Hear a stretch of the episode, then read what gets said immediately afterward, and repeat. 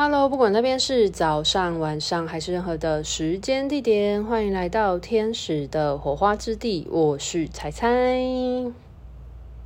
上一集聊到了觉醒的孤勇者，就是可能有一些人在他的家族或环境当中是处于，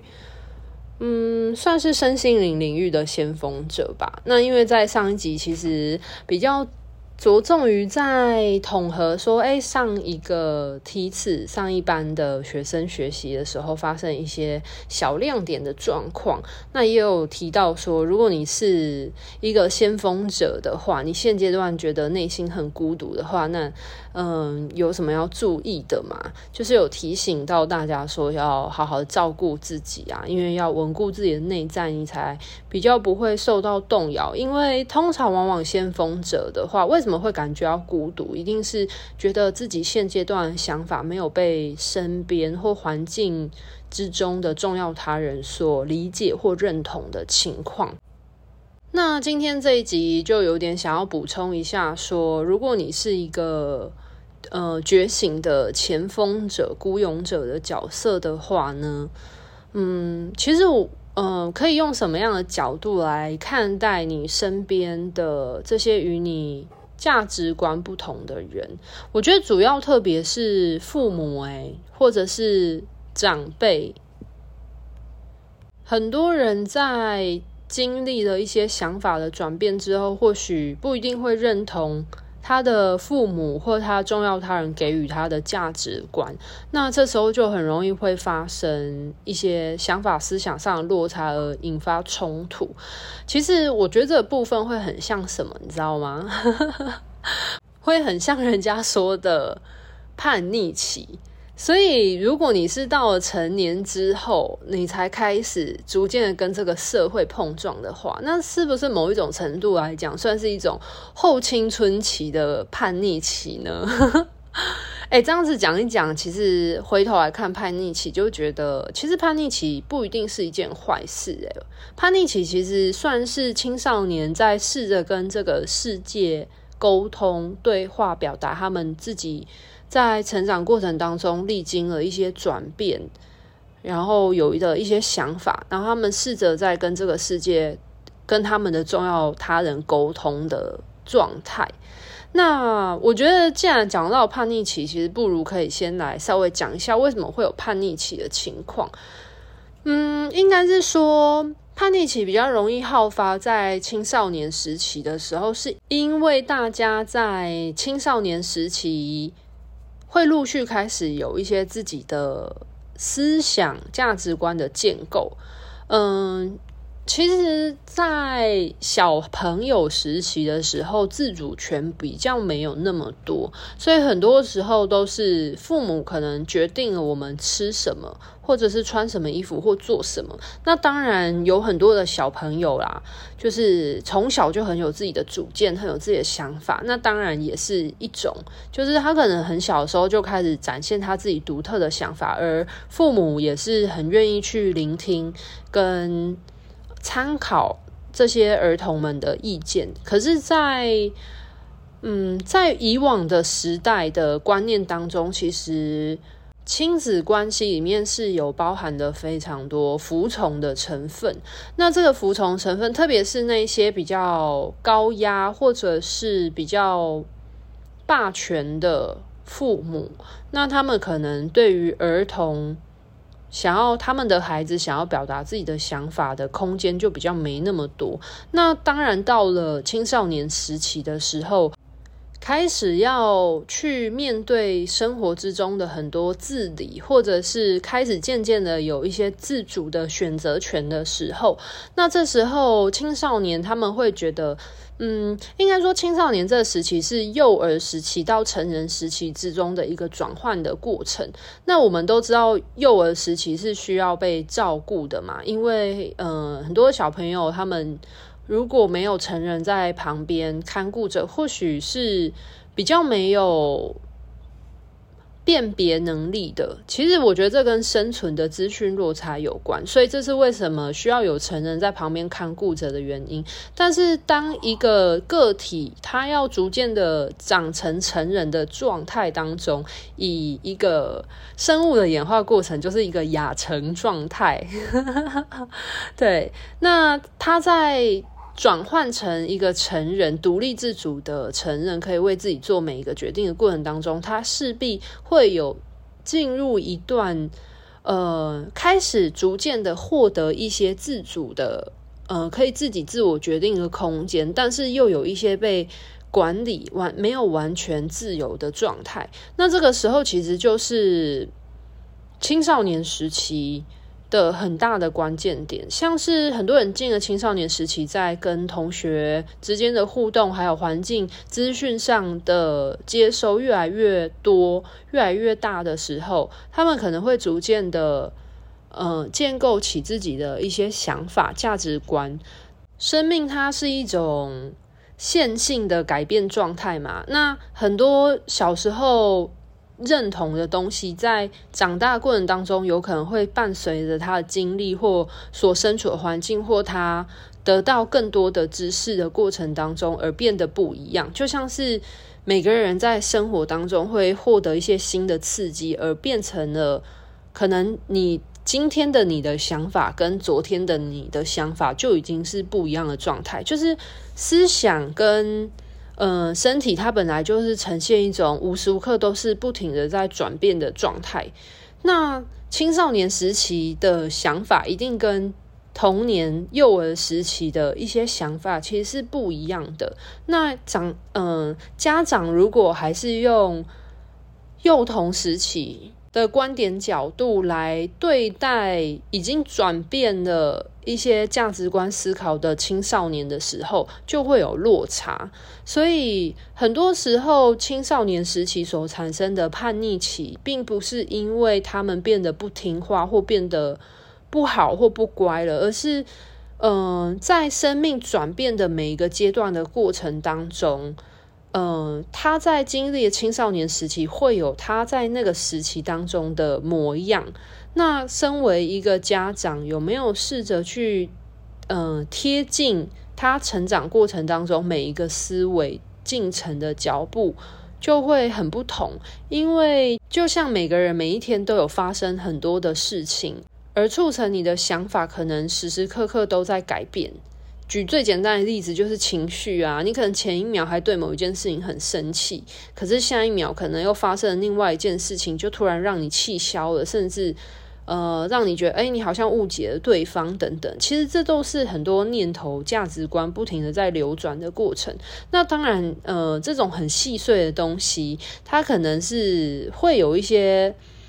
呃，小型的变动啊，可是，在生活当中本来就是有很多细琐的事情，而可能改变你的价值观的大体方向、整体方向。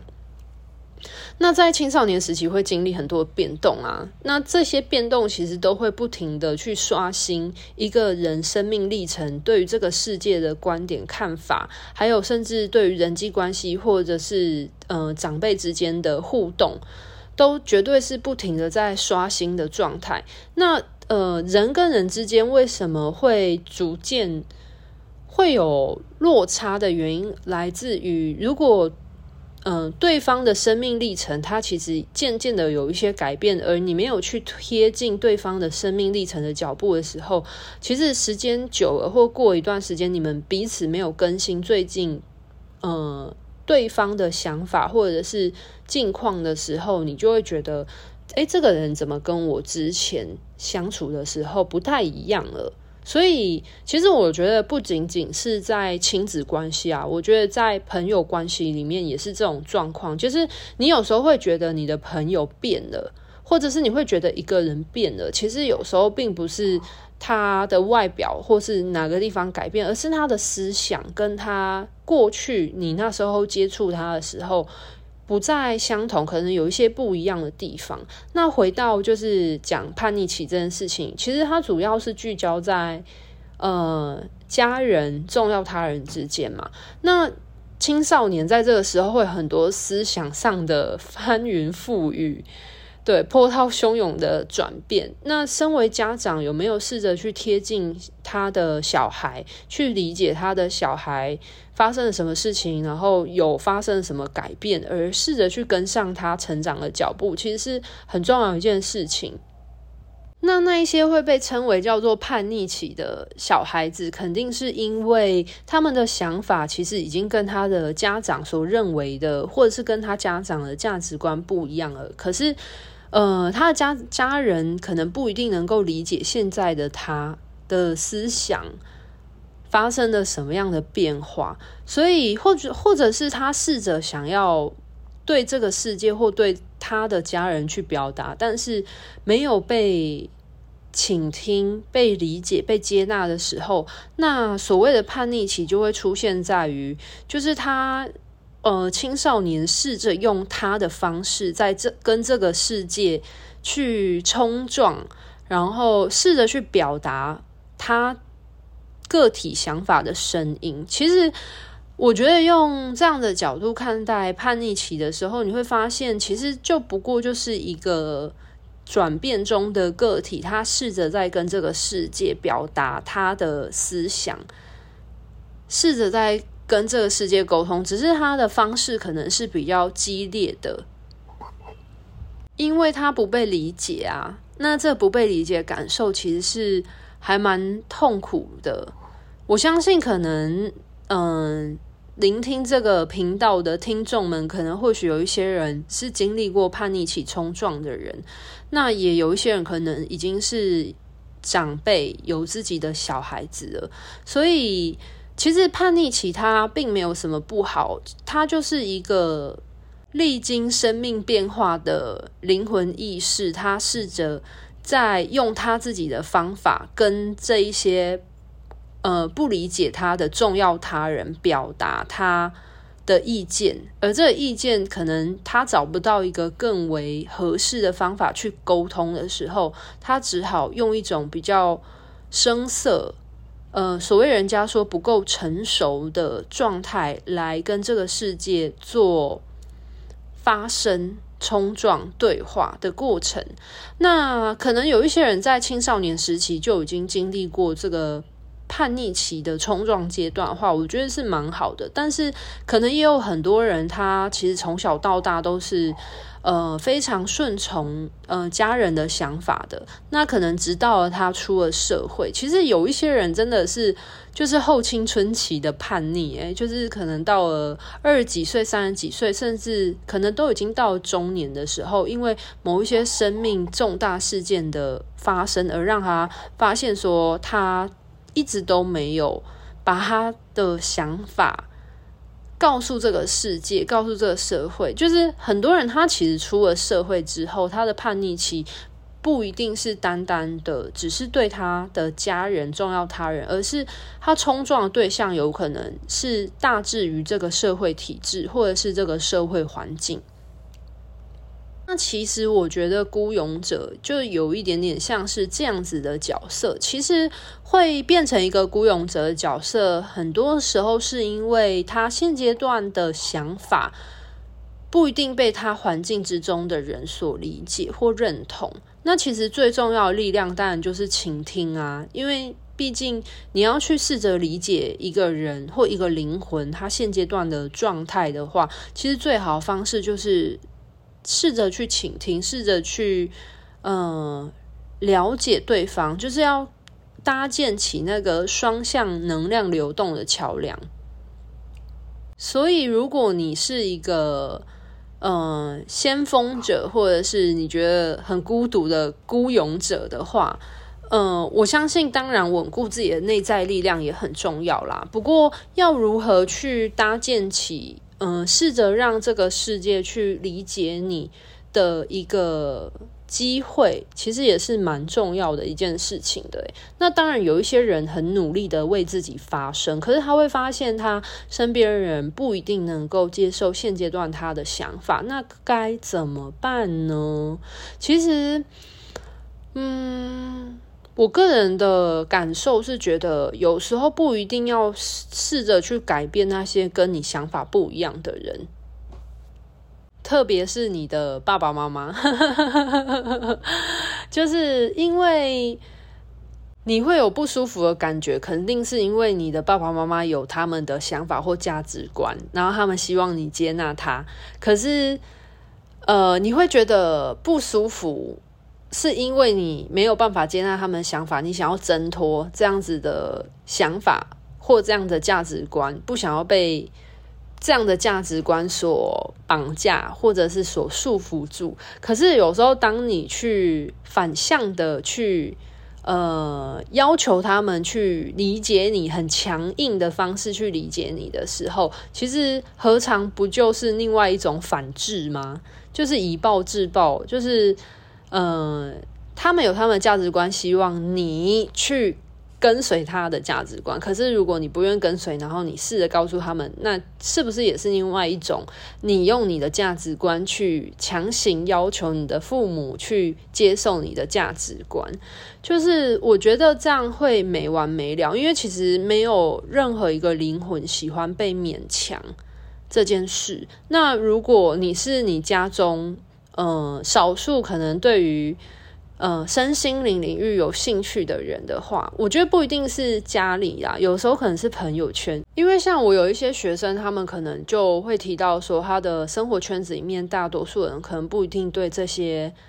身心灵的东西有兴趣，那他就会觉得蛮孤单的，然后也好像不太好意思跟周遭的人。讲述他自己对这些东西很有兴趣，就是人家所谓的灵性出轨吧。对，那我觉得也没有什么非得一定要出轨，或者是说一定要去。让你的家人或亲友认同你的，因为如果你自己做这件事情是很舒服、很愉快的，那你就做吧。因为其实快乐有时候是可以独享的啊。当然，你身边有人可以分享、共振是一件很棒的事情。但是有时候，呃，你所享受、所拥有的快乐是旁人无法理解的时候，那也不会影响到你去享受这件事情的机会或权利呀、啊。那针对于父母这件事情的话，我会为什么我会这样子讲说？其实有时候，嗯、像我的爸爸妈妈他们也会有很多想法跟我不一样的时候，那我会试着去。倾听、理解他的想法是什么，那我也会试着告诉他我的想法或我的看法是什么。但是如果当他没有办法理解跟接受的时候，其实我也不会勉强他去认同我就是对的，因为观点本来就是各自有各自的想法，这就是为什么这个世界这么多元，每个灵魂都不一样的原因嘛。那另外一点是因为。每个灵魂所历经的时代要面临的考验是不一样的，因为爸爸妈妈那个年代他们所历经的世代上的挑战，其实是跟此刻的现在，呃，大家所面临到，或者是说现在的中生代或者是新生代所面临的考验，其实是不同的。那在爸爸妈妈的那个世代，有他们。必须要面临的在灵魂层面上的考验，就是我觉得回到灵魂层面上来讲，就是呃，爸爸妈妈他们会出生在那一个时代，肯定由那个世代来说，就是灵魂降生在那样子的文化背景之中，那样子的脉络之中，所必须要面临的一些考验跟挑战。而身为可能中生代或新生代的大家，就是。呃，大家在这个世代上面所面临的考验，一定会跟那个世代是不同的。所以，其实你要在要求面临不同世代的人去接受新的东西，其实很多时候要端看他们准备好了吗？因为其实对于爸爸妈妈那个世代啊，如果他们有好好的完成他们那个世代所该面临的功课跟学习的时候，其实那就很棒了。而呃，现在的这个世代的灵魂们，其实应该要练习学习的，应该是要好好面对自己所身处的这个世代、这个时间点、地球的世代当中，我们这个时代的人，我们究竟要去面对灵魂上的什么考验呢？这样子讲，我不知道会不会太抽象。我举一个简单的例子来说，就是像是我，呃，爷爷奶奶跟我爸爸。那个时候的年代，其实台湾的经济并没有很发达，所以在上个世代的人来说，对他们来说的考验其实是非常生存、非常下三轮的考验。可是，在现今的这个世代，其实是一个物质很丰裕的时代。那大家其实很多要面临的考验，其实蛮多都是。像是社群媒体的蓬勃发展，很多假的资讯、假消息，然后还有很多知识变读啊，跟一些像是新型的科技诈骗啊等等的，就是它其实是很多，呃，是需要看清幻象的考验，就是所以我觉得不太一样。那爸爸妈妈那个世代，他们所面临的考验，或许就是关于好好的让自己活下去，然后个体发展生存的考验。所以，他们那时候的考验，一定会大大的影响他们所建构出来的价值观跟呃普世价值。那我们这个世代呢，所建立出来的价值观跟想法，我们可能已经。是一个在很自由的时代，拥有很多个体差异，去包容多元的灵魂存在的这个时代来说，其实对我们更重要的是创造这件事情。就是我们有这么多百花齐放、兼容并蓄的文化过程当中，我们能够在如何去每一个人都是独特的基础之上去建立、创造出更多可能性的。发生或者是文化的演化，所以其实每一个世代要面临的东西都不一样。那呃，或许很多新生代的灵魂会觉得旧世代的灵魂的观念跟想法已经不适用于现在的这个年代了。那其实有时候它就是一个世代上的落差，那不一定一定要去强迫他们去改变他们的想法，因为如果嗯、这些。长辈他们愿意与时俱进的话，那就会是他们的课题、他们的考验。而当有不同世代落差而萌生出了不同价值观的时候，其实当然沟通会是一件很好事情。但是当然沟通不了的话，其实互相尊重也是一个很好的选择。就是在以一个。呃，对方的价值观不会影响你的状态之下，那你的价值观也不一定要去要求对方改变的前提之下来说，其实就是尊重彼此的想法，那就够了。那当然，如果你愿意为对方的灵魂层面、意识层面去祝福、送光、送爱，那当然是更好的一件事情啊。因为在这个世界来说，其实言语它本来就是有力量的嘛。那如果你是在意念上面，你可以用呃比较高、具有含光量比较多的振动频率去呃关怀，或者是基本上光说祝福的话，就是一件嗯、呃、比较有光亮的振动频率的给予了。那如果当然，如果你有学习一些嗯灵性疗法，或者是身心灵的。疗愈像是天使灵气或者是其他的方式，然后去为对方就是祈福送光的话，那当然是更好的一件事情啊。因为本来高频的波频就可以松动对方的一些意念，去让他比较能够同频校正。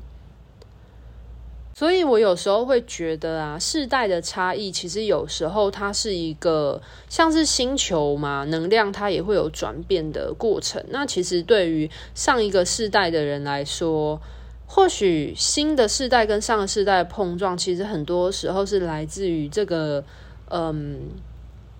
生命。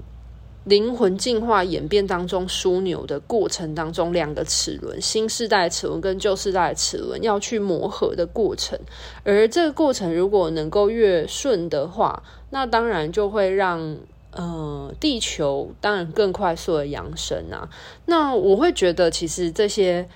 光与爱的祝福，其实它就会很像两个齿轮之间的润滑剂，就是像我。呃，上一个上一集里面有提到我那个学生的状况，我就有跟他说，其实他在帮他的家人做远距疗愈，然后其实天使有在协助他的家人去松动这些比较固着的想法，其实是一件很棒的事情。然后当然时常失作，其实在灵魂层面来说，自然而然会加速推动。呃，他身边他所想要关怀的人，在灵魂意识上面的清明、清澈、透明的程度，就会比较容易带动他去松动他现实生活当中的大脑思维、心智想法。